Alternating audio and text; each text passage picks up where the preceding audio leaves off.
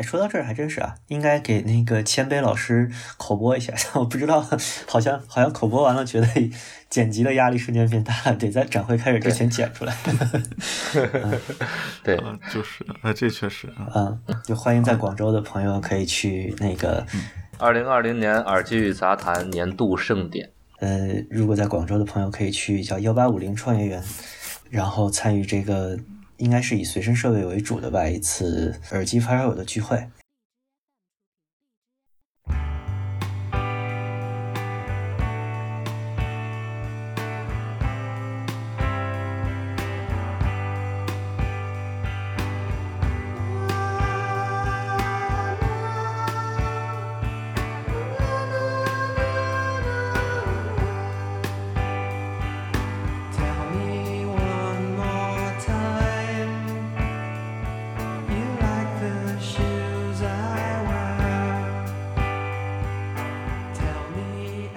但是你会发现有很多很多你能数你都数不过来的，你但是你能叫得上名的这些厂商，已经在这场就是我们称之为革命当中掉队了，而且他想再往上爬非常难，因为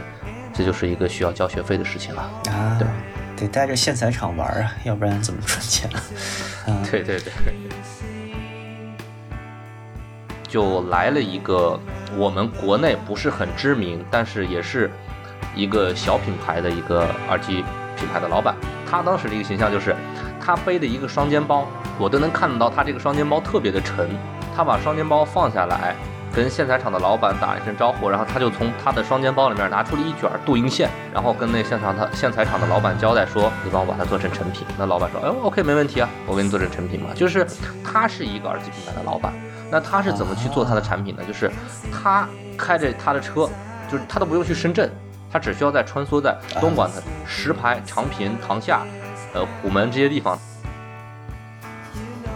这个行业刊物有多可怕呢？就是这一本杂志大概有一百到两百页，都是彩页啊，都是彩页。然后这你拿着这一本书，你就可以去做一个耳机品牌了。以前我们。讲讲笑话，说你到这个成田汽配城，你从头到尾转一圈，你攒个车；你到华强北，从头到尾转一圈，你攒个苹果手机的那个时代都过去了。你拿着一本书，从头到尾翻过来，你攒一个攒一个耳机品牌，呃，攒一个充电宝品牌，甚至攒一个什么音箱品牌，那都不是什么太大的问题。你有钱就 OK 了，这钱还不用太多。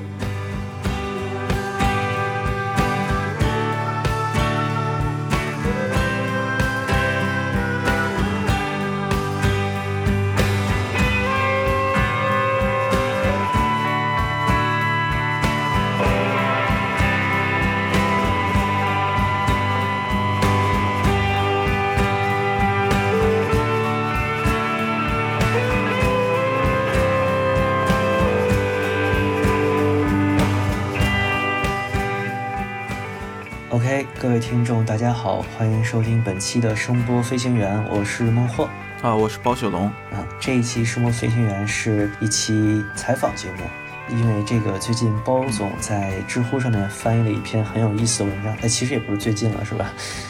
有有一两个月了，好像。对对对，这个话题其实我们早就想做，但是延迟了比较久。呃，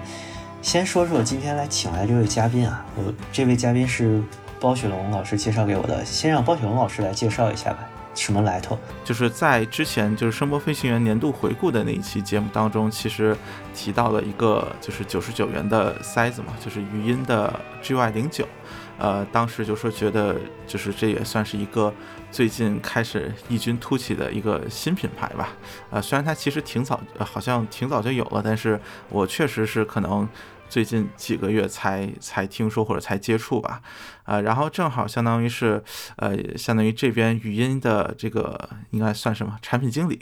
啊？对，或者说啊，对对，产品经理，呃，之前就私下里可能有过接触，也有过对包括对产品的一些讨论啊什么的，呃，所以就算也算认识吧，呃，然后觉得正好前段时间和他聊起来，然后他对于呃国内。呃这些作为业内人士吧，对国内这些品牌，尤其是呃所谓的就是之前提到的翻译的那篇文章，就 The Verge 的关于那个 Chi-Fi 那个呃话题，就是对这些品牌确实都比较熟悉，可能确实啊作为业内人士，他对可能国内市场没什么动静的这些要要比我 呃或者啊对也要熟悉的多，所以今天也是想请他来，可能后面一起也聊一聊这个话题。呃，然后，呃，说句实在话，我觉得我对语音啊，包括对他了解还没有那么深入，所以我觉得还是让他自己更详细的来来介绍一下吧。嗯，听众朋友们，大家好，我是来自语音的。李欣啊，就是我的知乎上的一个 ID 呢，是大鱼总舵，Rico 大鱼总舵。呃呃，我呢其实入这个行业并不是太长的时间，因为在加入耳机行业正式进入这个行业之前，接触耳机至少有将近十年的时间。嗯，但是当你进入这个行业的时候，你会发现，或者是会获得一些新的理解。呃，先简单的就是说一下 Rico 这个品牌，Rico 这个品牌的话。成立的时间并不是很长，大概是在去年的，就是二零一八年啊，呃前年的，对，在前年的，对，在前年的这个呃上半年成立，然后推出了第一款产品，就是一直到今天都在卖的这个 GY 零七，然后，嗯，然后后来就是为了赶上一波这个 TWS 的大潮，也是自己去设计研发了一款这个 TWS，也就是 WH 一八九。嗯，产品目前其实并不是很多，您然后一直到二零一九年，因为幺八九这个项目，我们认为是比较失败的，然后也是赔了很多钱进去，有一个大窟窿，导致我们后来一直想发力去想办法找到一个品牌的转型以及自己品牌的定位，所以，嗯，就是在一九年整个时间，整个时整个一年其实都算一个试错期，呃，这是 Rico，其实，呃，Rico 呢用英文翻译过来就是回声的意思嘛，然后我们叫余音嘛，就是，呃，刚开始的一个想法就是你听到我们的耳机，嗯，可以感受到这种余音余音绕梁、三日不绝的感觉，对。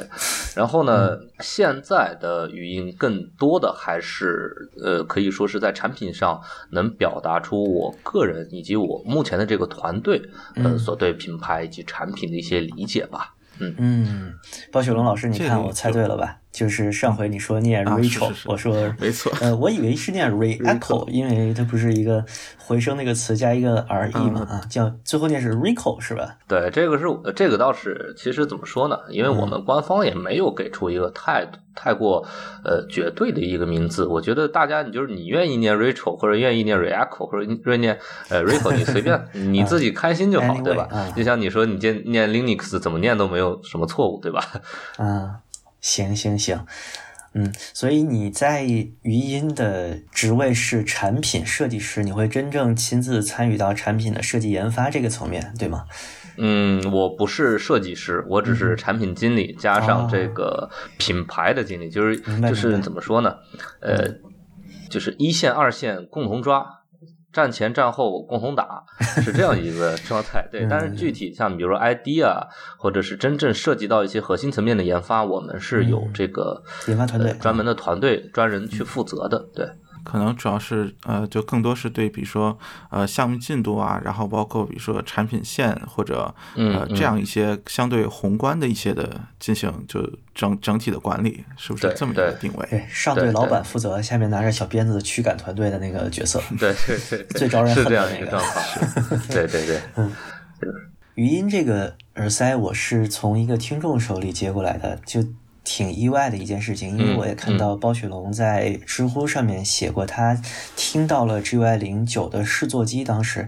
呃，我记得当时你那个文章写的好像就是，呃，听到了之后提了一些意见，然后好像觉得定位可能还是在一个两三百的价位，是吧？结果真正那个 GY 零九的售价定下来。你你等于也是自己惊讶了一下，是吗？对，我觉得确实可以这么说吧。然后，当然，当然就说，呃，看这怎么说吧。我觉得这个你也可以说前期有，呃，就就确实挺出乎意料的。先先说结论，确实挺出乎意料的。然后前期觉得吧，呃，可能没有对语音的这个本身这个品牌有过嗯太多的研究啊或者什么。其实当初和呃包括和李信聊，其实觉得呃就没有想到他们想走这个路线吧，应该这么说。呃，因为像之前的，其实无论是 G Y 零七，包括那个幺八九那个 T W S，我觉得可能稍微偏数码圈一点。然后，呃，就说感觉突然推出来这么一个呃嗯产品的话，如果按照那个思路来定价，呃，对，当时确实没有想到会是这么一个价格。嗯呃，这个情况确实挺惊讶的，这个情况是比较特殊，就是因为你像这个，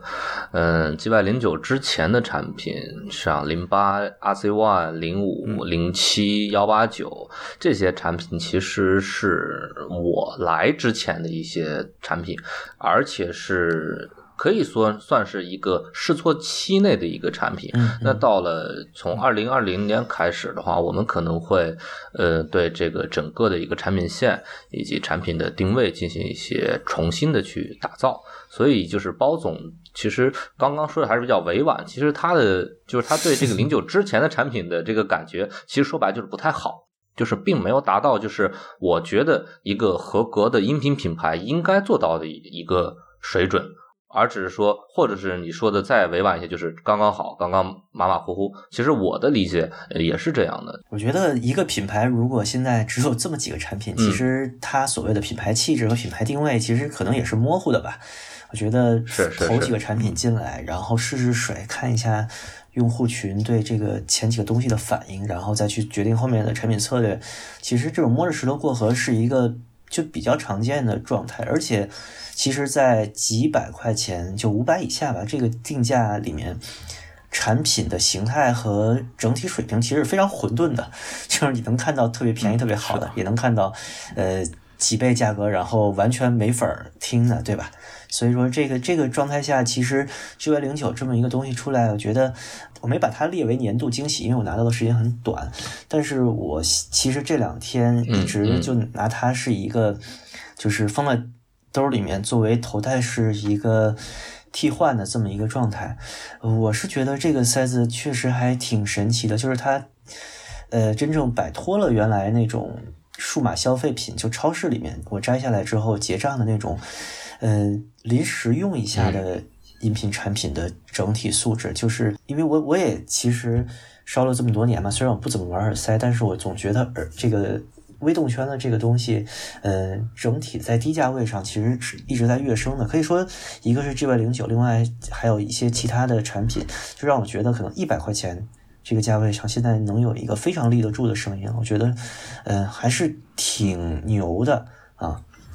就是语语音能在就前几个产品就走出这么一步，想就是想知道，就是你你是把。把控大方向的人嘛，就是你是怎么来怎么决定这个产品的走向的？在之前的话，因为其实说白了是很难有一个人或者有一个思路去真正决定这个品牌是它的产品或者是它的产品风格应该是什么样的。就是到后来我们过来以后，我们真正的是成立的这样一个团队，我们去嗯。进行研究以后，我们发现，嗯，到底是我们应该把什么样的产品给到用户？就像我印象非常深，就是我之前在知乎上写了一篇回答吧，就是很多人在说，就是零九这款产品是惊喜，是一个就是买套子送耳机的这样的东西。但是我的觉得就是，我觉得是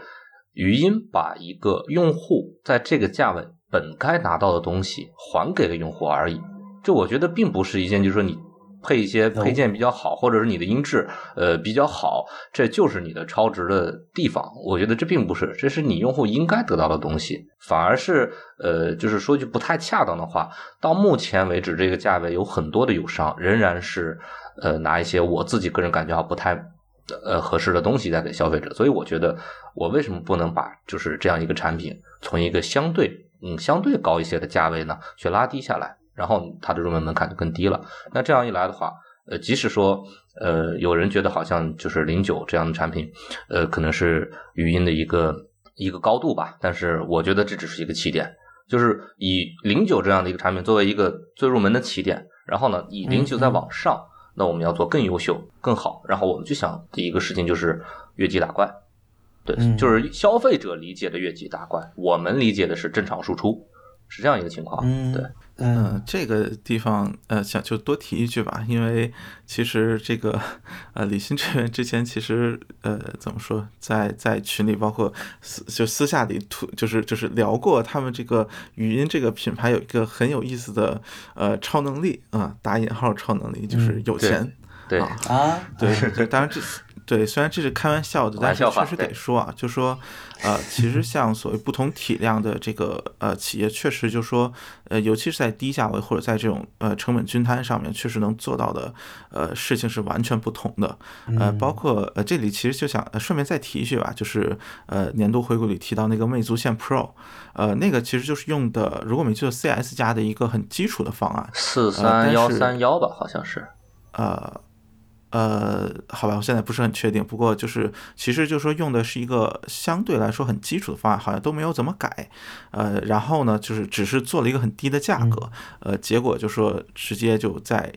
你可以认为至少在呃某一个圈子里面就炸了，就是没有见到过，就是这个。呃，价位能做出这么好指标的东西，呃，你可以说这不是魅族做的，但是它确实是把呃这么好的东西用一个非常可怕的价格，然后带到了这个市场上，呃，然后这个好像也是是不是魅族去年唯一一款真的卖断货的产品啊？啊，所以我觉得像 对对，所以是这么一个感觉，就说实际上，比如说对于魅族来说，它其实不指望这个挣钱，所以它可以完全可以有，就是有很大余就是余力，就是我的核心不。需要放，就是不需要让它有很高的毛利率，那么我的销量或者说我的这个呃产能也完全跟得上啊。我觉得余音其实如果真的是有或者至少 G Y 零九这个，当时我的感觉是，那那这有钱也不是，确实不是开玩笑的啊。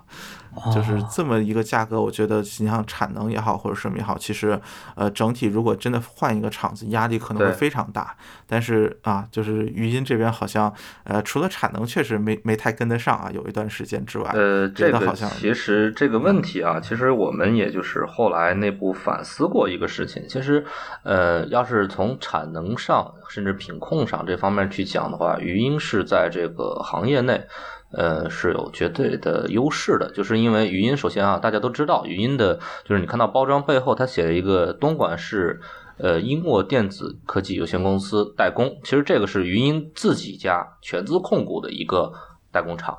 就是语音的这个品牌是建立在自有工厂的基础上的，但是是因为这个 G Y 零九的产品。在这个供应商的备料的时候，出现了一些问题，就是我们的这个壳料的供应商他翻车了，对，然后呢就导致了一个交货周期的延长，而且是还有一个就是因为第一批货我们当时确实是心里没底，这个产品投放在市场上，呃，能有多大的一个反反应，然后我们当时还是比较保守，做了做的这个货量并不是很够。然后我印象特别深的，应该就是当时做了一千，大概是一千条吧，然后在十天内就断货了，然后就出现了一个将近两周的呃断货期，所以这个东西，当我们也感到非常的难受，这个事情，对。哎，现在 G Y 零九到现在出货量大概总体是多少？呃，这个出货量的话，有到五位数因为我五位数的话，应该是差不多。但这个我没有去做具体的统计，因为我们这个统计应该是电商部门那边的，嗯做的，所以我这个具体的情况我还确实是不太清楚的。对，因为我最近在跟一些这个很多的新品的研发，对，因为这个二零二零年上半年要推很多很多的新品，对。没事儿，那个如果有不方便说或者你不清楚，你可以大概说一个体量就成啊。呃。对行，可以。嗯，所以说我们一些耳熟能详的品牌，可能它曝光比较多，或者在圈内宣传比较多，但它可能后面完全是一个产业链，它能控制的东西很少，它要朝几个商家去订货，然后反而是某一些名不见经传的品牌，可能是后边一大串全是自己的。嗯，行业现在是这样的吗？嗯，这样举个例子吧，就是。常见的几种形式，呃，一种是纯粹的这个 ODM，就是行业内称为欧单嘛。这个欧单的话，比如说，呃，孟获现在要做一款耳机，然后呢，孟获找到了我，他告诉我说，呃，我要一款什么样什么样的头戴式耳机，然后他找了一个设计师，或者他自己就是设计师，他设计出了一个外形。对，就 HD 二五。首先，因为你做一个项目，对你一个 ID 是最基本的，然后呢，孟获把 ID 给到我，你把 ID 给到我以后，我说好嘞。那我告诉你，我一个月，你一个月之后，你见到一个试产的成品，或者打样的一个手板，三 D 打印的一个手板，对。然后一个月之后你见到了，然后我们就可以说，你确认这外观没问题，好，那该调音调音，该接下来怎么做怎么做，这是一个，就是你只提供一个需求，剩下的事情是我们这边提供。就是你不用考虑供应商，你也不用考虑说是，哎，你的这个耳壳或者是你外面做的这个表面处理，你要喷多少目的锆砂，或者是你喷什么样的这个喷漆，这些东西是不需要你考虑的。那还有一种的就是，呃，自己去有现有的供应现有的供应商，然后呢，自己可以去通过供应商的采样，然后自己把样品做回来进行研发，研发之后。那么再将一个成品以及一个成品的 BOM，就是物料清单，呃，给到某一个代工厂，然后自己去定料。比如说孟获开了一个耳机公司，孟获牌耳机，然后呢，他把这些物料全部定好以后，再送到代工厂，由代工厂组装。这是比较业内比较常见的呃两种方式。那再一种就是像云音这样的，对，嗯，可以说其实。虽然现在语音看起来可能在耳机发烧友里面还不是那么如雷贯耳啊，但是它的整体生产模式可能和很多我们熟悉的中小型的作坊是不太一样的。对对对。问一个稍微敏感的问题，就是你说那个幺八九，呃，之前项目可能做的不太成功，赔钱了。呃，我就是特别想知道你们有多少钱，就是这个赔的钱大概是一个什么体量？大概是。我想想，二百万吧，差不多，真的是赔了二百万。就是到现在，到现在语音都是整体项目都是一个亏损状态。那这个二百万的话，呃，对于我们来说，我们觉得这个钱其实也不叫亏，因为我们通过这个事情，我们对积累了非常多的经验，包括就是后来会带来的一些产品上会体现得到。对。我问一下包雪龙老师啊，就假如说你对以你对一些国内的，就是圈子内的半定制或者说这些耳塞厂的了解，二百万大概是他们几个产品的综合利润的总和？二百条仙女座，我觉得仙女座现在整体出货有二百，呃，也也不一定。这个梗，对对，不好说。呃，反正感觉二百万应该对于国内的，就是大多数的。音频这种这种体量的音频厂家来说，可能三四个产品的整体开发和综合利润都进去了，应该。呃，其实耳机的开发的这个成本没有想象中那么的高。呃，我指的是耳塞啊，不是头戴式耳机啊。对，耳塞这边的话，看就是有是这个厂子有多大。你像达音科或者呃 QDC 这种，说句实话，我觉得就二百万对于他们来说，可能并没有什么太大的太大影响。对，就是。啊，对，就是就是，其实完全能 cover 得住吧，或者说，对对，啊，然后一些更更小一点的牌子，甚至比如说啊，水鱼，我觉得现在已经算是比较大的了。你比如说像弱水，弱水那个二百万就没了。啊，对对对，我觉得是这么一个感觉。嗯，对，差不多。就其实，嗯，大家看到的都是一个展会上的一个展位或者两个展位，一张桌子，一个易拉宝，对。但是其实这个每一个品牌后面的整体的状况，嗯，可能。发烧友不是特别了解，或者圈内的人可能知道一点儿，但是它的整体生产状况可能是非常不同的。嗯嗯嗯，就这个生态也是非常有意思的。嗯，今年三月份的这个上海国际耳机展，那语音当时到时候是会是一排展位，然后嗯，对一排展位，然后呃，大概在接下来的这个成都展或者是北京展的话，我们可能会直接搞一个展厅吧。对，我的妈呀！你是要跟森海塞尔对标吗？直接，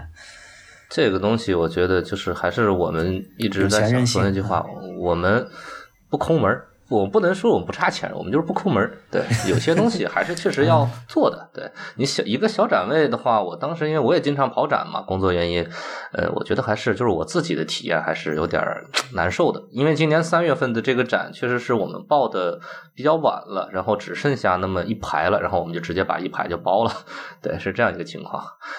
啊，但是。产品在那儿呢。你现在是一个九十九元产品当旗舰的状况，你报一台展位难道都是 G G Y 零九吗？呃，不是不是，到时候到那个时间点，你们会看到目前语音上半年会拿出的一些产品，就是我现在一直在，就是马上都过年了，基本上，嗯，每天都是，就是昨天还跟包总聊，说加班到这个两点多，就是在搞这个产品的事情，对，很快了，很快了。我比较好奇，就是你现在的语音这个品牌，呃，虽然口碑累积了挺快的，然后可能整体的增长，我觉得，嗯，在 HiFi 圈里面，特别是在这个我们这种穷烧里面啊，等于是有了一定的这个口碑和地位。但是，我觉得刚开始你的产品定位可能就是一个偏低价位的，甚至。几乎就是消费数码里质量最好的，然后，呃，HiFi 圈里边最接近消费数码的这么一个状况。那么，呃，后续的产品，你总是在说越级打怪，特别想听听，就是，呃，你是怎么来经营那个 Rico 这个产品后面的形象的？它最终，比如说半年之后，我们看到它，它肯定不是一个消费数码的状态了，那它是一个什么样子？嗯，首先就是传统意义上的。传统意义上的这种 HiFi 品牌，我们其实不太愿意去当的啊，因为都是那种高高在上的感觉。我我的寻思就是拉倒吧，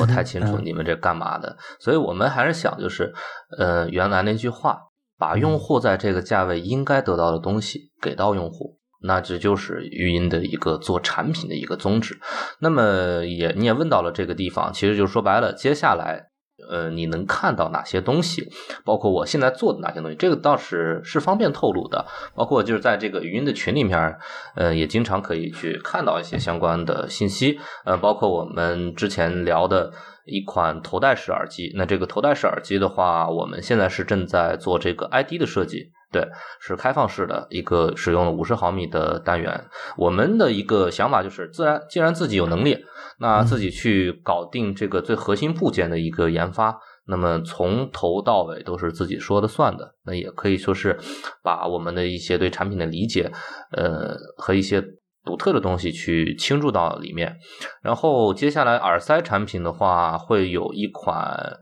类似小尺寸、类似于睡眠塞这样的一个产品。当然，这个产品的在定位上呢是要比零九还要高。对，嗯，比零九还要高，然后我们拿出的这个整体的配置呢，也是，呃，要比零九高的。比如说是这个，我们使用了六毫米的动圈喇叭，对，用了六毫米的动圈单元，然后整体尺寸缩小，但是整体的声音素质要是碾压这个 GY 零九的一个基础上，而且这个声音，我觉得我后来已经把这个声音调完以后，就是说我要它更 HiFi，至少你听起来更 HiFi。它比零九，呃，因为你在零九的身上，你还是能找到一些消费级耳机产品的一些影子的，比如说是比较强、比较暖的一个声底，然后比较强的一个低频，对。但是到了那个就是接下来的 G Y 一零，对 G Y 幺零的身上的话，就不会是这样了。对，这个是 G Y 十。然后呢，对于零九本身，我们也是做了一个升级版。就是一圈一铁的一个版本，对，一圈一铁的一个版本。然后呢，这个圈铁版本的话，目前还是在这个调音过程中。对，当然我也可以毫不犹豫说，这就是贝声的喇贝声的喇叭。对，这个没必要问。对，对，定位还是要比这个 G Y 零幺零要再高一些的。对，然后呢，在此之后，有线耳机产品呢还规划了一款，就之前给包总也是看过那个包装盒，包总说也这包装盒挺好看的，对，是那款产品。那款产品的定位的话，要突破目前语音所有产品的一个售价，但是这个售价，呃，我是不公布的，这个是不公布，但是肯定是，呃，千元内，但是不会太低，嗯，是这样的一个情况。至于这个新品，就是这个目前我们叫春分的这个高定位的这个耳机产品呢，它也是。怎么说呢？我们也是想尝试一些随大流的东西，比如说是定制的树脂外壳，对。但是我们在树脂外壳上做了一些呃比较独特的东西，是别人做不出来的，对。是你怎么你想怎么复刻，尽管你去复刻，你绝对搞不出来，对，是这样一个状态。然后呢，就是在发声单元上呢，也是这个发声单元的这个喇叭的立项，大概是经过了大概三到四个月时间搞出来的，是一个同轴的双单元。其实说白了，市面上很多这种同轴双单元喇叭都很一般，但是为什么一般？是因为第二个所谓的第二个单元根本不动，根本不发生，那你说你还是一个单动圈，其实这样。然后我们是思路就是，呃，前段时间拆了，就是在研发喇叭的时候拆了一条那个森海塞尔的 HD 八百，然后我看到了这个环形振膜，我操，好牛逼！然后我说那就是研究完以后，这个环形振膜的这个特性，然后我们把这个环形振膜直接干到了那个双动圈里面，对。你刚才说的这一些，全都是我们在二零二零年就能看见的产品，是吗？二零二零年上半年之前就能看到的。比如说上海展会，春分的话，你应该是在立春，在上海展之前就能看到。啊春分在立春你在上海展之前就可以看得到了。到时候在展会上你是可以直接看到的。当然，头戴式耳机的话应该差不多。然后有线耳机完了以后，还有这个两款蓝牙产品，就是一款主动降噪的嗯蓝牙耳机和一个低价位的，就是我们之前那个 BR 杠一蓝牙耳机的一个替换品，就是就是替代品，迭代升级的一个 BR 杠三。对，这样的这样两个蓝牙耳机产品也会问世。因为我们虽然是一个耳机品牌，但是在当前整体去往蓝牙产品方向发展的一个过程当中，我们不愿意掉队。但是你会发现有很多很多你能数你都数不过来的，你但是你能叫得上名的这些厂商，已经在这场就是我们称之为革命当中掉队了，而且他想再往上爬非常难，因为这就是一个需要交学费的事情了。啊对，得带着线材厂玩啊，要不然怎么赚钱啊？啊，对对对，我都听傻了，这感觉这连珠炮啊，直接给你上产品阵列。对对，这是上半年的。其实，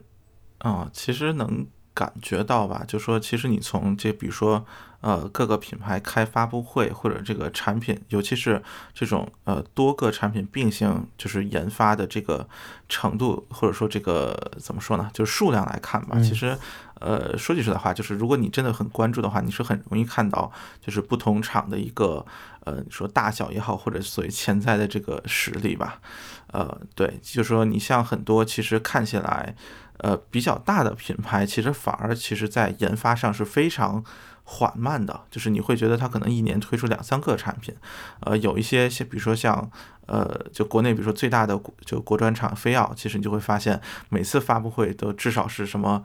呃四个旗舰今啊，今年好像是四四四五，对对对，四个旗舰啊，然后年初也是哇，就放了一大堆呃嗯东西出来，然后还还竖了一大堆 flag 嘛，啊，对对对，就就这种啊，所以就说其实呃说句实在话，就说我我我其我并不觉得。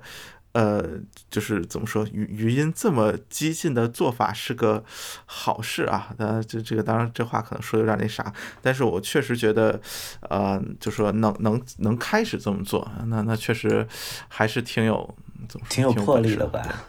对，挺有魄力的。多线并进尤其是其实是一个，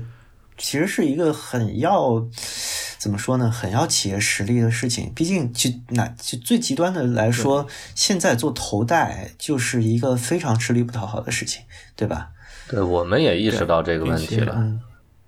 嗯，并且就说，其实这个风险其实也蛮大的，因为实际上，无论你企业实力多强啊，其实你本身就说这个力量毕竟还是分散的嘛。是，就说其实会有更少的力量投入在一个产品当中，那么呃这个产品的好坏其实就会呃某种意义上很大程度影响到就说大家的一个观感。呃，然后比如说像如果你推出了，比如说同时拿出来四五款产品，但是四五款产品可能就是让让消费者觉得好像就是呃怎么说呢，就是水平没有那么好，就尤其是或者说有些可能参差不齐啊之，类的，大家会觉得你不如集中精力做好一个，对，对，嗯可能会反而留下一些比较负面的印象吧。所以这个我觉得啊，就就可能对语音来说，这点是怎么说，非常需要，哎嗯，就怎么说，就是努努力，可能才能打好这第一枪啊。嗯。对，因为接下来的话，我们是不愿意去干做一个耳机品牌的，就是在音频产品上，我们可能哦。会去往这个类似于像飞奥大哥这样的一个方向去发展，就是呃，嗯。去把电子这一块。电子这一块，因为其实说白了，呃，电子这一块所需要的技术门槛以及研发实力是远远要高于耳机这一块。我们不说这个传统或者是比较严谨的声学这一块哈，就是我们说的民用声学这一块，那电子这一块其实门槛比较高，那你通过这一块，你也可以看得出来，很多厂商为什么能在蓝牙耳机上翻车？那语音为什么第一次也会在蓝牙耳机上翻车？就是这样一个道理。你对电子产品的呃开发能力的下降，那导致你其实很难拿出这个更加具有吸引力的，或者更加具有这个技术影响力的一个产品出来。所以接下来至少在二零二零年，语音会带出一到两款除蓝牙蓝牙耳机之外的。含电子的音频产品，呃，你比如说是 HiFi 级别的转接线，对吧？或者是耳放，甚至是播放器，对，都是有可能会做。至少转接线是一定会做。很多人不知道，就是语音的这个旗舰店卖的那一款二十九块九的转接线，它其实就是带解码、带耳放的数字线，只是我们经常拿来做赠品用的。对，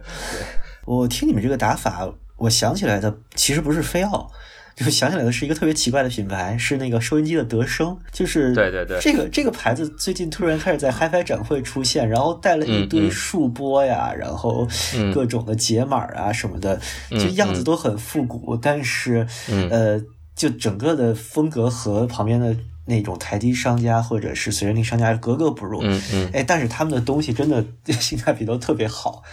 我听了德胜那些老表头的什么数播之类的，哎，这声音真的不差，一问价一千出头。然后他的那个草根耳机，其实我也非常喜欢，但是因为那个声音和外观实在太老头子了，我就一直没有下手。我我也是同感，我也是同感，对啊。但是我对德生这个品牌还是非常敬佩的，而且我跟那个德生的一些内部人员还是比较有往来的，包括他们的这个 HiFi 产品，其实更多的。是德深的老板的一个情怀我知道，知道。对，他们其实没有在这个领域上太发力。我觉得他们真的发力的话，很可能不是现在这么一个体量，他可能更多的是我们都别玩了状态。对，我们都别玩了，他要发力，我们都别玩了。啊，所以说余音现在等于是一个多线齐头并进的状态。呃，我个人是因为我我个人是一个对头戴是比较情有独钟的，我对耳塞一直就那样。啊，然后其实国内做头戴是之前有一个牌子，好多年前了，做过一个叫纯迪的东西，啊，他们原来是做耳放的，后来做过一个头戴式耳机，但很快就嗯嗯烟幕无闻了。其实我听过那个东西，我觉得还挺不错的，它有点像一个好多年前的九五零零的那么一个感觉，然后卖个七八百块钱，对对，这个。这段我建议你掐掉，但是我可以告诉你，纯迪的那款头戴式耳机，还有的那个，就是我说外观一样啊，是的，还有这三款耳机都是 做的。哦，好，这段你可以掐掉了啊，行行行，我可以我可以逼掉啊，把牌子都弄掉。然后其实就前一阵那个 i b a s o 前前年还是去年做的那个 S 二一。那个旋边的生物振膜耳机，对，其实那个耳机声音，我觉得我还是挺肯定的，但它 实在太笨重了。然后今年看到他们还在做 S S R 二，我还挺欣慰的，就是没有把头戴式大耳机这个方向扔掉。呃，但是纵观国内品牌，真的能去做头戴式耳机，特别是头戴式有线耳机的，真的非常非常少了。当然，除了 HiFi Man 那种传统异能，那个不算啊。对对。你可以看飞奥做了一个头戴蓝牙降噪，但也没有特别着力的去推广，所以我就觉得可以说语音能去有一个开放式头戴大耳的计划，我觉得就就觉得你们你们的打法挺挺神奇的，对，因为我们就没指望头戴式赚钱，其实说白了就是这样，你不指望它赚钱，就是说我们想有一个这样的产品，你愿意买。那你买它肯定不会太贵，但是它绝对是你在这个价位应该得到的一个东西。行，对，呃，那我就问你，你你个人肯定是发烧友，就这个头戴式开放戴耳，我问特别敏感的问题，就是你觉得它在这样这我这么问吧，就是你觉得？一个价位上面给用户该有的声音，你能举出这么一个产品吗？比如塞塞尔、贝亚动力，或者哪怕飞利浦，你随便说一个东西，你觉得是这个东西是立得住的，在这个价位，你觉得我的标准就能九五零零或飞利浦的九五零零，或者是 X 一或者是 X 二这种水准，然后再做到它跳水后的价格。就 OK 了，因为我们有这样的实力啊。因为我们的就好像我记得是我之前在那个语音的官方群里把那个调音师的照片发过一张，但是后来没人太注意。他就是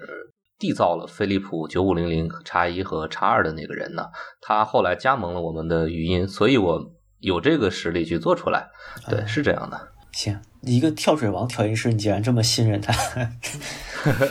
对对，但是你不得不承认，就是呃，飞利浦他们产品，就是我们说它这个单元也好，还是说它产品本身也好，它的素质是绝对要很高的。但是如何去把这个是在建立在这个素质上，再把这个声音做到我们认为它值那个样的价钱的时候啊，这个是你对一个产品。呃的理解的加入，而不是因为你的技术受到了限制。那我觉得这个也是我们之后要聊的那个话题的一个很关键的一个东西。对，嗯，飞利浦那个 Fidelio 的那个副品牌，现在是不是基本已经就不做了，还是怎么样？感觉呃也不是，在那个就是有新品，有新品，有新品叉三也出来了，S 三也出来了，九六零零也出来了。但是，嗯，这些东西都已经跟。九五零零时代、叉一叉二时代、S 二时代的这个飞利浦没有任何关系，不是一个团队了。去年这个一八年还是一九年，好像一八年吧，我记得是那个就是音频圈或者音乐圈一件比较大的事情，比较轰动的事情，就是 Gibson 破产了，对吧？Gibson 破产了以后，那最受牵连的就是飞利浦，因为当时飞利浦的音频品牌音频事业部是属于 Gibson 旗下的，对，它的音乐基因非常强。那你所以你会后来感觉到就是我操，这个飞利浦的声音为什么这么美系啊？对吧？对，会有一个这样的一个疑惑。对，这是跟他的这个他老爹的这个基因有关系，就像哈尔曼或者是像 AKG 一样。对，所以在他破产重组之后，那 Gibson 的把这个飞利浦的音频事业部又转售给了 AOC，也就是冠捷。那冠捷之前是把飞利浦的显示部门收购了嘛？后来又把音频部门也收回来了。那么至于飞利浦接下来如何发展？呃，这个东西我其实心里面也是没有太大的这个底的，对我觉得挺可惜的这个事情。对，看来余音在二零二零年应该是一个突然出现的平地生惊雷的产品产品品牌，至少比较会会比较有意思。嗯，先不说它出来的产品能不能让大家满意，反正展位是占了不少，是吧？对对对，嗯。然后之前他们老吐槽说什么国内的耳塞品牌总是起星座的名字啊，什么诸神的名字。听你们这个是打算用二十四节气是吧？对对对，是二十四节气。这个这个二十四节气的话，是一个我们的一个联名款，是一个联名的一个产品线，跟目前语音的一个主要的，比如 GY 这个 Great Young 这个产品线呢，还是有一些这个区别的。当然，这个东西是用来我们用来冲击。我们认为的中高端的一个市场的一个契机吧，可以说是。行，那我预定那个双降，然后哪天我去做 你你刚才说的那个孟获 ODM 耳机啊，ODM 一个我最喜欢的 H 二十五，可以可以，没问题，没有问题，没有问题，这个 对这这个没有问题，这没有问题，对这个很很轻松，这个很轻松。把单给我看一眼，大概大概多少钱啊？做这么一个项目，我现在开始赚钱。嗯，这个事情我们私下聊吧。啊，行行。对，看看 看看银行存款余额，感觉应该是不太可能的。嗯，这个问题不是很大的问题，对，这个问题不是很大，你放心吧。啊，你想搞这个东西，你可以搞。哦，真的，听起来不错啊。嗯，对。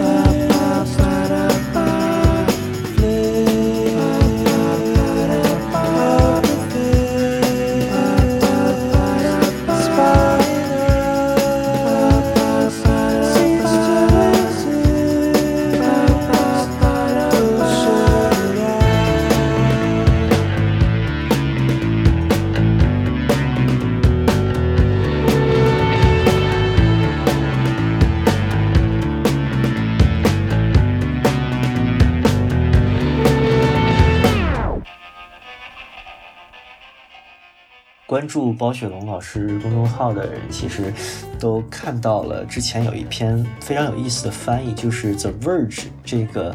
北美的科技媒体写了一篇关于 Chinese Hi-Fi 的一个文章。The Verge 是你经常关注的媒体吗？呃，其实不算，嗯，因为其实它这个 The Verge 的地位其实有点怎么说呢，就是有点有点大，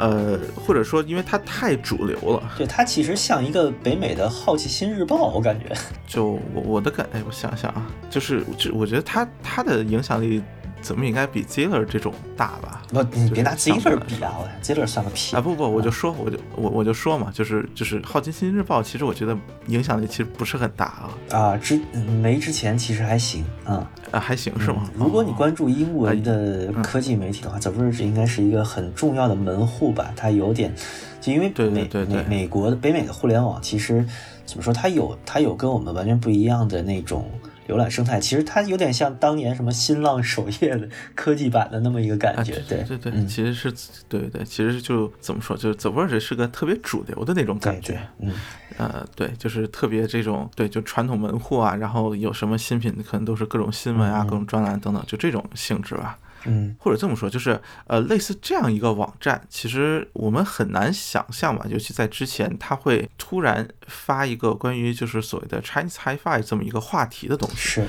这个其实是出乎很多人意料的。然后这个文章，我觉得就说，呃，其实之前国内是是哪个网站来着，也也有翻译，就说翻译了一个特别那激翻，个嗯。呃，也可以说机翻嘛，就是说，并且它省略了大量内容。嗯，就是如果仅仅是机翻，其实我我当时就不动笔了，呃，然后当时是觉得，就是说它省略的很多内容，然后让人觉得有点，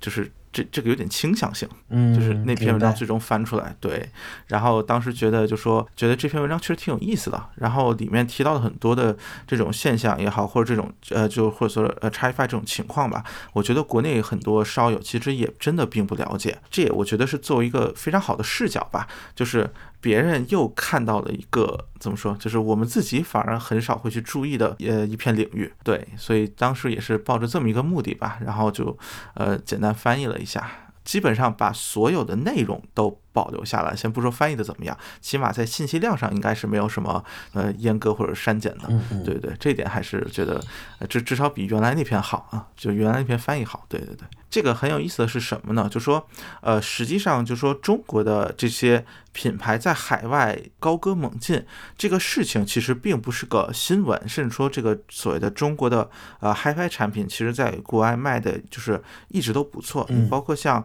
呃飞奥，包括像达英科，包括呃最典型的是近几年来的日本市场，呃，你能看到大量的这个品牌去登上了，比如说什么 VGP 的榜单，嗯嗯呃，或者说在这种展会当中有出现，呃，就是很多很多这样的情况，就是这个事情本身，其实我们并不会觉得惊讶，嗯。呃，其实更有意思的是，就是说我们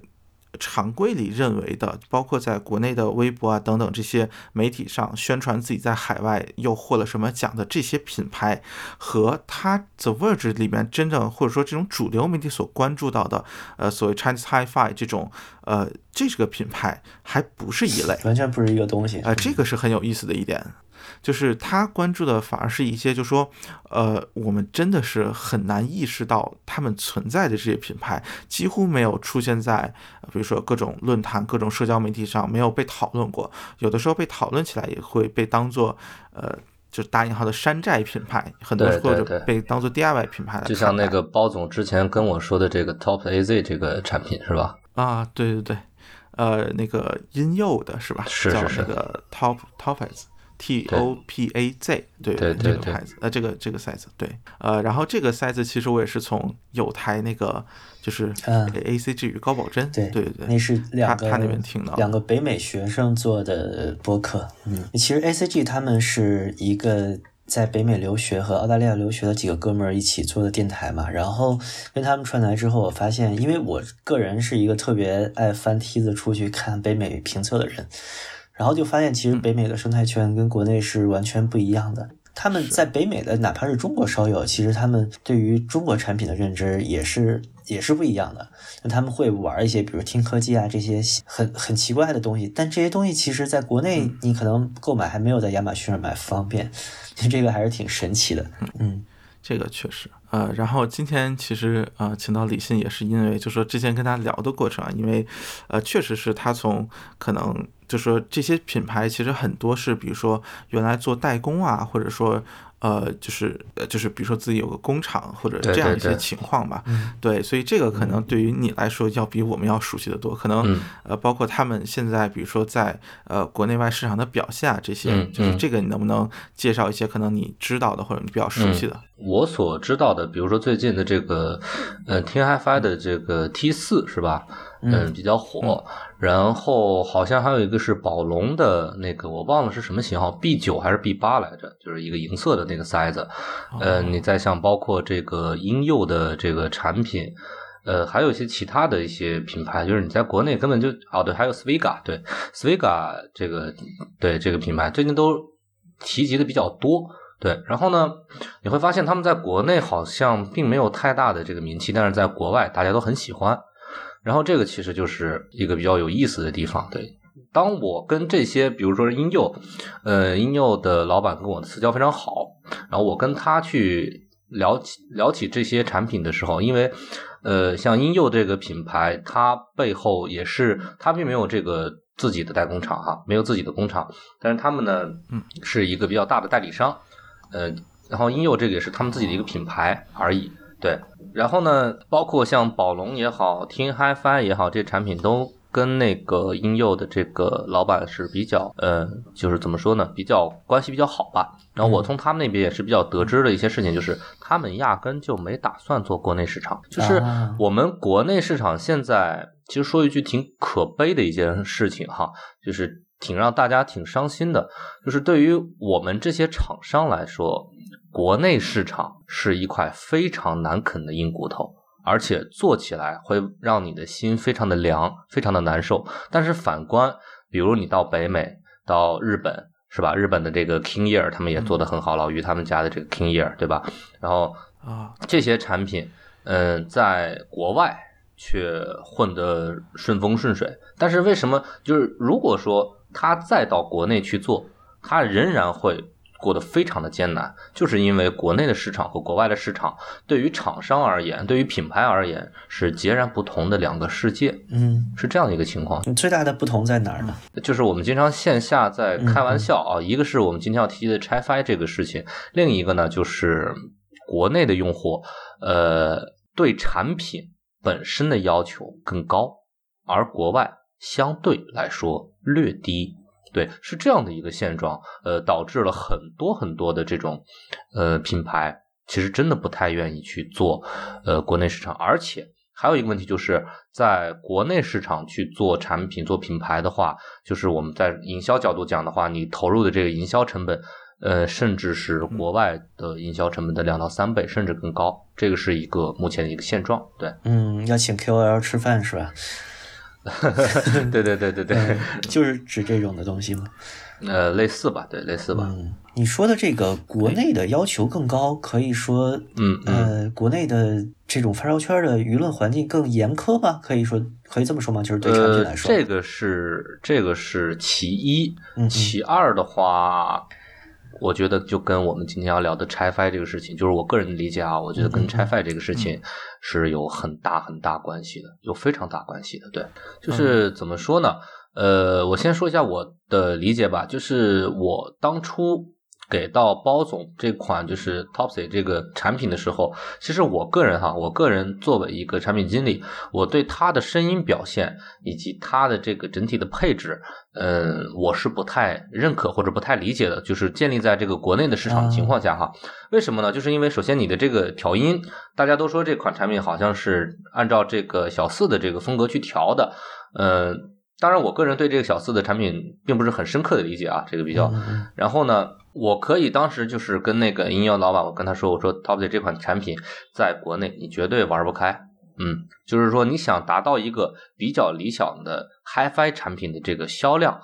呃，是够呛，因为它的这款产品在国内的定价，我印象中应该是对七九九嘛。它其实它其实之前的定价是九九九，后来又调了一下，调到七九九。对，是这样的，就是说你这个价位你根本都吃不开。不是说你想你一圈四铁这个配置其实很高了，但是就是因为你的声音，你在国内用户的这个审美也好，国内的这个 KOL 的这个对产品的声音的审美也好，你都是走不开的。就是你初听，我拿这款产品，我除了包总，我给很多的这个朋友也听过，然后他说就是这个声音为什么这么尖这么刺，为什么低频这么少，就是少的已经非常少的一个地步哈。然后就是这个声音人声为什么？有点远，但是它密度还很高。哎，对，就是这样一种在他们看来非常奇怪的一个声音。但是这款产品在国外的销量至少是国内，呃，就是比起国内来说要乐观的许多许多。它是一个可以去走一个持续性的一个产品，对，是这样的一个情况。所以就是说我跟当时跟包总聊起这个拆 fi 这事情，我就说，你比如这个 Topsy 这款产品，甚至是呃一些其他的一些。嗯，国外的一个品牌，或者是说，你像 HD，就像那个 IE 八零零或者 IE 八零到中国，为什么就是大部分的这个发烧友或者是 KOL 对这些产品都不待见呢？对，所以就是我觉得跟拆 Fi 这个事情，呃，有一定的联系。哎，那是不是可以这么说？就是说，呃，这个就像刚才提到的情况，其实是就说，呃，或者从发烧环境或者这种发烧友的偏好来说，呃。呃，在你说大陆吧，咱就是这么一个范围啊，就说其实是和海外很不一样，而海外反而是可能相对就是共性会更强一些，是不是可以这么说？也可以这样去理解吧。而且其实怎么说呢？因为我们工厂曾经给一。个台湾的 HiFi 品牌做 ODM，就是我们给他们做声音研发，就是整体的研发。然后他们当时给我们了一条这个参考的样机，我们称为靶机嘛，对吧？就是你把靶机给我，然后我去参考你这个声音去做。然后当时他把靶机给我了以后，我觉得就是说你这个声音怎么稀里糊涂的？对，稀里糊涂，只能用这个稀里糊涂这个。这个词来形容，然后你给我一个这样的声音，我是可以给你做出一模一样的，这个没有任何问题，对。嗯，但是还不容易，你去，对。但是我觉得这个就是我们说的这事情，我认为这个声音我接受不了。但为什么这个产品在台湾啊，一年至少就是一年的销量能达到就是两到三万，两到三万条这样的一个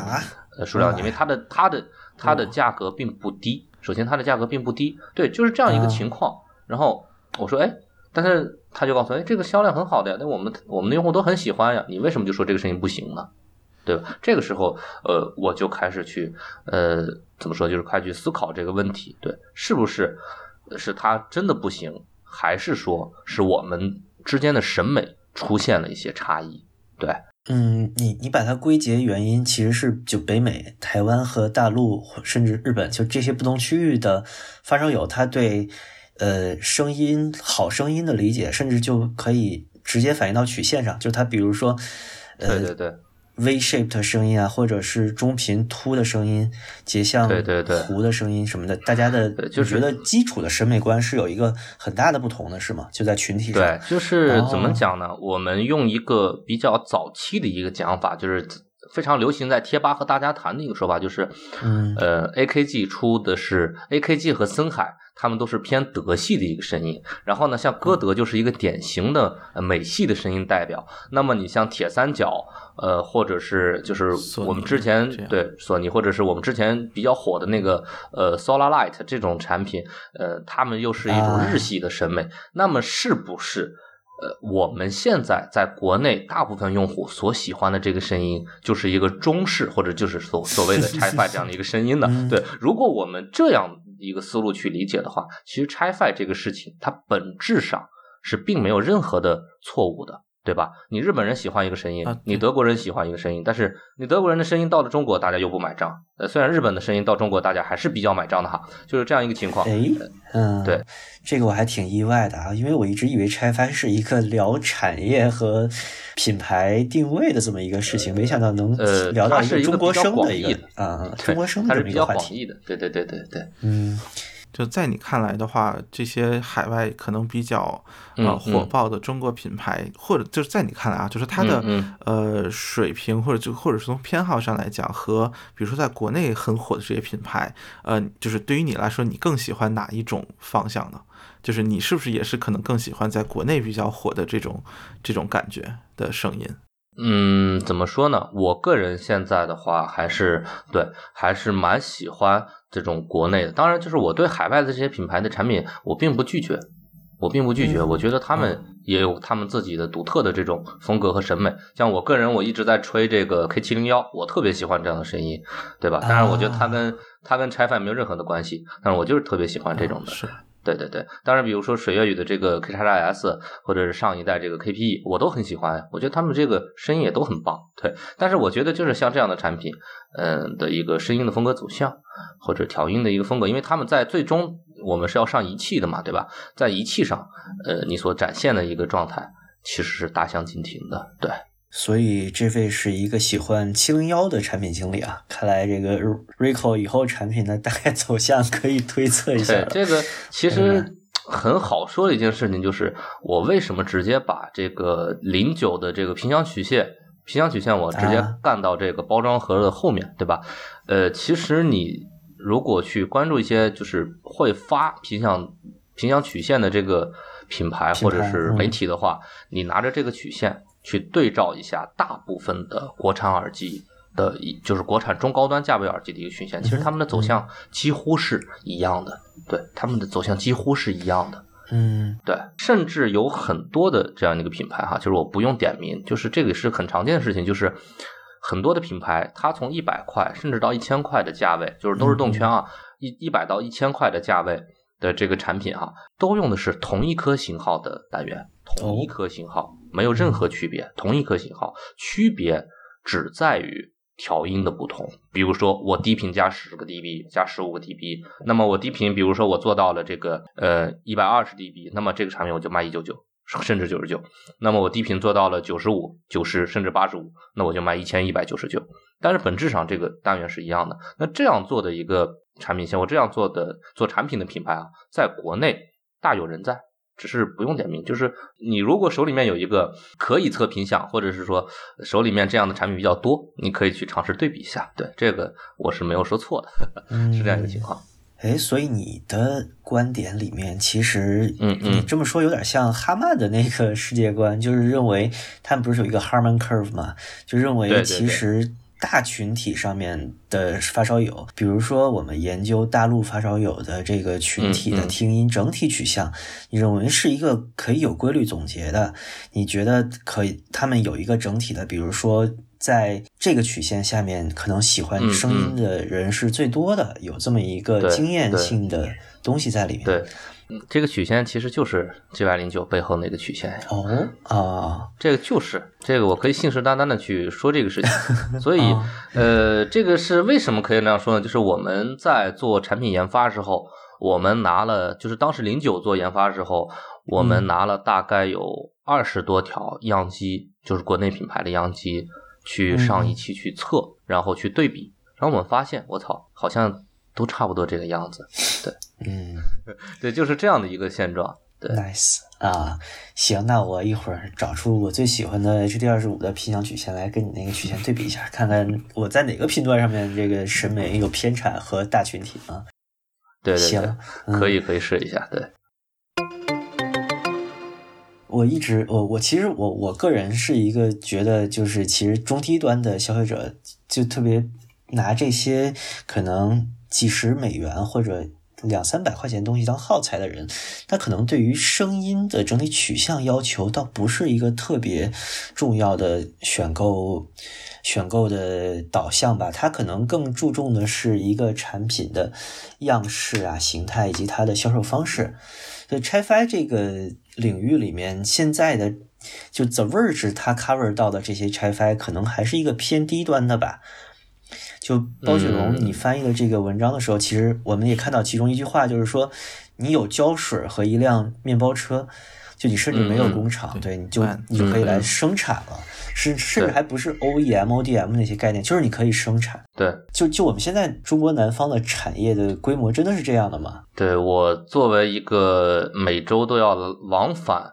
东莞和深圳的一个，就是可以说是一个圈子里面的一个人，呃，可以向你介绍一下，啊他所在文章里面说到的大部分内容，包括我们刚刚提到的这个事情，是完全属实的。啊，完全完全属实，就是给你讲个故事吧。就是我大概是在上周，我到东莞长平的一家线材供应商那边去看看产品，然后就来了一个我们国内不是很知名，但是也是一个小品牌的一个耳机品牌的老板。他当时是一个什么样的形象？我可以给你描述一下。就是这品牌，我绝对是不提的啊。他当时这个形象就是 他背的一个双肩包，我都能看得到他这个双肩包特别的沉。然后呢，他把双肩包放下来，跟线材厂的老板打了一声招呼，然后他就从他的双肩包里面拿出了一卷线，拿出了一卷镀银线，然后跟那线厂的线材厂的老板交代说。你帮我把它做成成品。那老板说：“哎，OK，没问题啊，我给你做成成品嘛。”就是他是一个耳机品牌的老板，那他是怎么去做他的产品呢？就是他开着他的车，虽然他开的不是面包车，他开的是轿车哈，嗯然后他开着他的车，然后穿梭在，就是他都不用去深圳，他只需要在穿梭在东莞的石牌、长平、塘下、呃虎门这些地方，他来回的穿梭，他就可以把，比如说我自己去网上，或者我自己去找我的朋友，或者甚至就直接找这个供应商。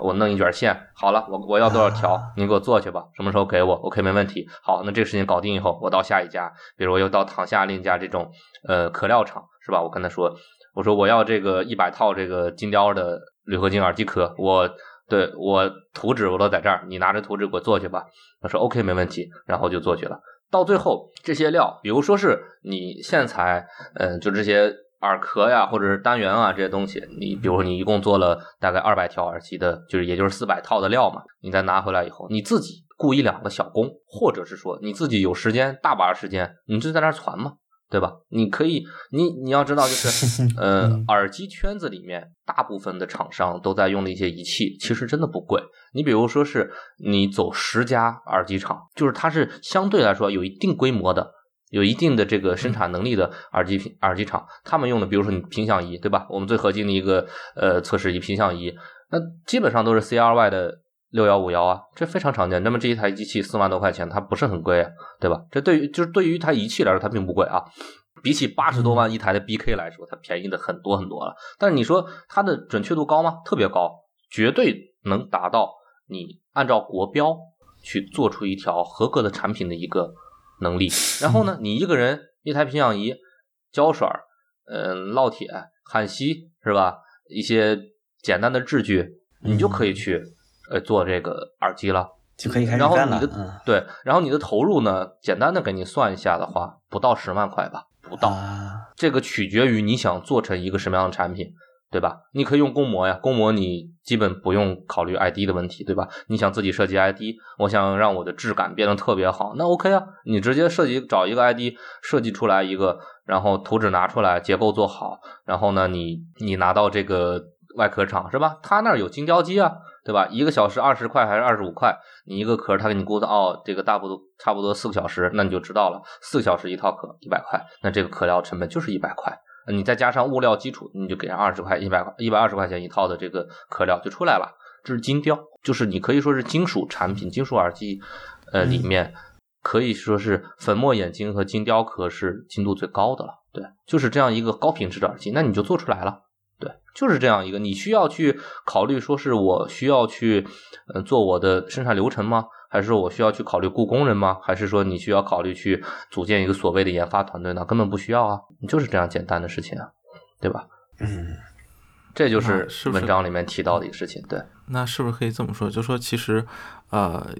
也是因为吧，就是现在做耳机其实很简单啊，就说嗯嗯呃，从这个复杂度上来说，确实比较简单啊。嗯呃，其实一定程度上也造成了一种，就说呃，类似于我我觉得我行，所以我我也能上，然后结果就真的 就结果就真的做出来了很多这种呃，其实我们能看到大量的这种品牌涌现吧，虽然很多其实也朝就是生暮死呃嗯昙花一现这种。对对对对你提到的这个非常重要好像非常多。是是，但是嗯，在这一个过程中，就是你小投入，但是你看起来好像回报蛮大的，对吧？因为这个耳机的物料成本，大家也都心里清楚。那这样一来，最严重的一个问题，就是在我们看来啊，就是我可能会天天被呃天天被老板屌的一个问题，就是你的品质你绝对保证不了，你的品质啊，就品控啊，品控也不能说是品控，品控就是建立在你绝对是有一个品质部门去给你控制的一个。前提下，我们才能叫品控。你连一个品质部门都没有，你只能说你的品，你就说你的产品是没有品质的。为什么呢？比如说，我买了一条这个耳机，我回去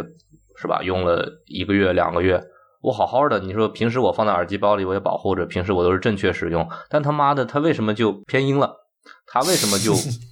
断线了？它线为什么就绿了？或者说它外壳为什么就被氧化了？是吧？开胶是吧？掉壳这种问题层出不穷。你作为一个，比如说你这个耳机品牌，一共算你一个人，再加上你的一个财务或者你的司机两个人，那么你告诉我，你比如说你有十个供应商，一个每个地方出现环节，你去告，你去找供应商给你解决吗？可以明确的告诉你，供应商理都不会理你，并且一脚把你踹出去了。对，就是这样一种情况，你的品质你都自己，你没有品质的情况下，就会出现这种很难受的品牌。对。所以就是像我我在语音的时候，我们可以说一句非常非常那个什么的话，就是我们生产一千条耳机，很可能报废就有二百个，对，直接报废掉。为什么呢？就是我们的品质那边相对严格一些，然后呢，你这点不行，那点不行，就直接报废掉。对，因为它也很多耳机它都就是你装上去以后，你很难再就是无损的去拆开修理或还原了，所以就只能报废了。所以这是品质。品控，所以就是为什么说你自己有工厂能做这个东西，要去要比去找代工厂要更那个好的事情，就是你品质可以稍微的高那么一丢丢，对，是这样一个情况。但是现在这些拆 fi 品牌，比如说在北美能打出一些，比如刚像刚才那个呃音游啊，以及那个听科技这种，他们是不是也已经摆脱了您刚才说的那种刀耕火种的状态？进入了一个，比如说大工厂生产的模式里面了。嗯，可以这样说吧。区别就在于这家工厂是不是你开的？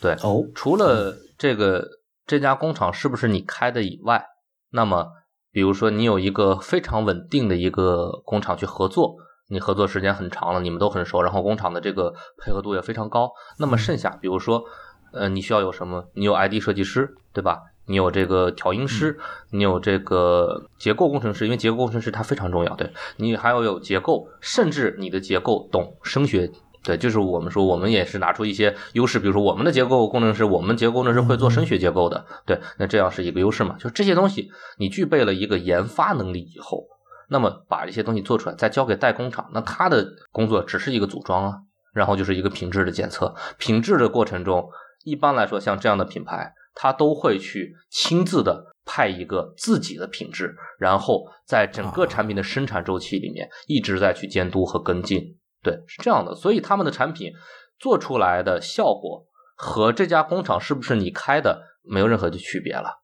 对，就是我们眼里中这是一个比较正常的、比较常态化的一种耳机品牌的运作方式。对。哎，这里想延伸一下，就说刚才提到了一种，呃，相对就是。呃，原始或就刀耕火种吧，就是用那个孟鹤总说的这个说法。呃，这种方式的，就是得以成型，其实某种上来说是源自于，就说，呃，供应商这边其实包括加工厂是非常，呃，怎么说呢？就选择非常丰富，包括其实他们的实力应该是相对比较强了，才就说或者说才会导致人们这么容易就才能做出产品嘛。呃，就是如果是一个比如说供应商这边相对比较封闭。这种状态其实，呃，比如说作为一个局外人，其实或者说作为一个纯粹有想法的人，其实很难找到门路嘛。但是现在来看，这个应该是比较容易的嘛，对吧？呃，这个事情非常容易啊。那么就说，其实呃，或者说在你看来啊，就说呃，包括像这个拆就 The Verge 那篇文章，其实提到的一个很重要的点就是，呃，就是这些供应商能用一个非常低廉的价格，呃，提供出就说高品质的呃零部件。呃，那么就说，在你看来，就说现在的，比如说，呃，整体的一个情况，就说是不是真的能用就非常低廉的价格就提供到，呃，可能真的原来比如说可能只有在呃很高价位耳机上才能看到的一些，比如说或者说那种加工水平的零部件呢？嗯，可以，因为他这个话说的完全属实。举个例子啊，嗯，在至少在两到三年之前。是就是我们业内称之为树脂工模，就是定制的这种类定制的树脂耳机，有实心的也好，空心的也好，多动铁也好，还是什么也好，它这个其中的一个零部件树脂壳，它本身的成本是比较高的，对吧？我们的因为这样的话，就是树脂耳机本身原本它的定价就是都是蛮高的，不便宜。但是为什么从一八年到一九年到现在，突然间很多很多的。超级低的价位的这种耳机涌现了市场，其实就是供应链的优化，然后产业的进步，成本的急剧下降。啊，就是原举个打个不太恰当的比方，如果说原本一个树脂耳壳要做出来成本在八十块的话，那么目前只需要十块。当然这个不是实际价格，只是打个比方，就这样一个差距。嗯，就基本上这个成本可以忽略不计了，相比于原来。嗯嗯，对对对，它不会。这个成本不会去再影响你的产品的定价了啊，明白明白，嗯，就特别是动圈耳机这个东西高度定制化，很可能就是我觉得甚至都不是说你去找单元找线材去很容易传出一个产品的。状态了，甚至我觉得就是拿着钱到我只我只要我有足够的钱，我拿着到东莞去，我觉得就找 ODM 品牌，可能随便一个小作坊，我就能在几个小时内握个手签个合同，就我就有自己的品牌的产品了。是是是这样琳琅满目，任君选择，随便你贴牌就行。对，然后比你这个方式更简单的一种方式，就是你去订阅一本杂志。这个杂志可能不是我们发烧发烧友经常会看到，比如说高保真音响啊、新音响啊这种的 HiFi 杂志，但是它跟耳机是有极大极极大关系的。就是很多这种杂志，比如说是什么通信天下呀、音领袖啊，呃这样的，你你花钱是买不到的。但是你只要在他们家投广告，那他每个月都会送你两本。那在 这样一个杂志，对，这是行业刊物。这个行业刊物有多可怕呢？就是这一本杂志。大概有一百到两百页，都是彩页啊，都是彩页。然后这你拿着这一本书，你就可以去做一个耳机品牌了。以前我们讲讲笑话说，你到这个成田汽配城，你从头到尾转一圈，你攒个车；你到华强北，从头到尾转一圈，你攒个苹果手机的那个时代都过去了。你拿着一本书，从头到尾翻过来，你攒一个攒一个耳机品牌，呃，攒一个充电宝品牌，甚至攒一个什么音箱品牌，那都不是什么太大的问题。你有钱就 OK 了。这钱还不用太多，对，就是这样一个现状。不是你，你有这杂志，你过两天在广州去，我得看一眼。这这这这种杂志一般都在我们公司的这个角落里面扔着，对，都是当废纸烧的用的。哎哎，说起来，这个杂志到时候能不能就呃，就是这个我不知道这个呃，是不是涉及到保密问题啊？就说，就说拍个照片，把其中某一页拍一下。不用，我直接把那个杂志，嗯，就是可以说，你们如果想要。可以去以抽奖的形式发出去，这也都是公开资料，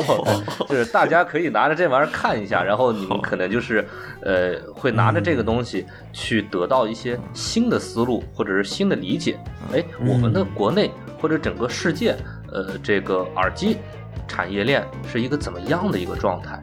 对吧？这个东西根本就它本质上它并不是一个什么保密信息。对，真正保密的是什么？是你自己最核心的供应商，那你不能告诉别人呢，或者你们怎么着别吧？这个东西是真正保密。但是在那些只要能出现在幺六八八或者是那些杂志上的供应商呢，他们都不是啊，他他们都可能不是你的真正的核心供应商，他不会成为你的优势。对，这是其一。就像歌德的那个供应商，绝对不可能再给第二个牌子做耳机。我觉得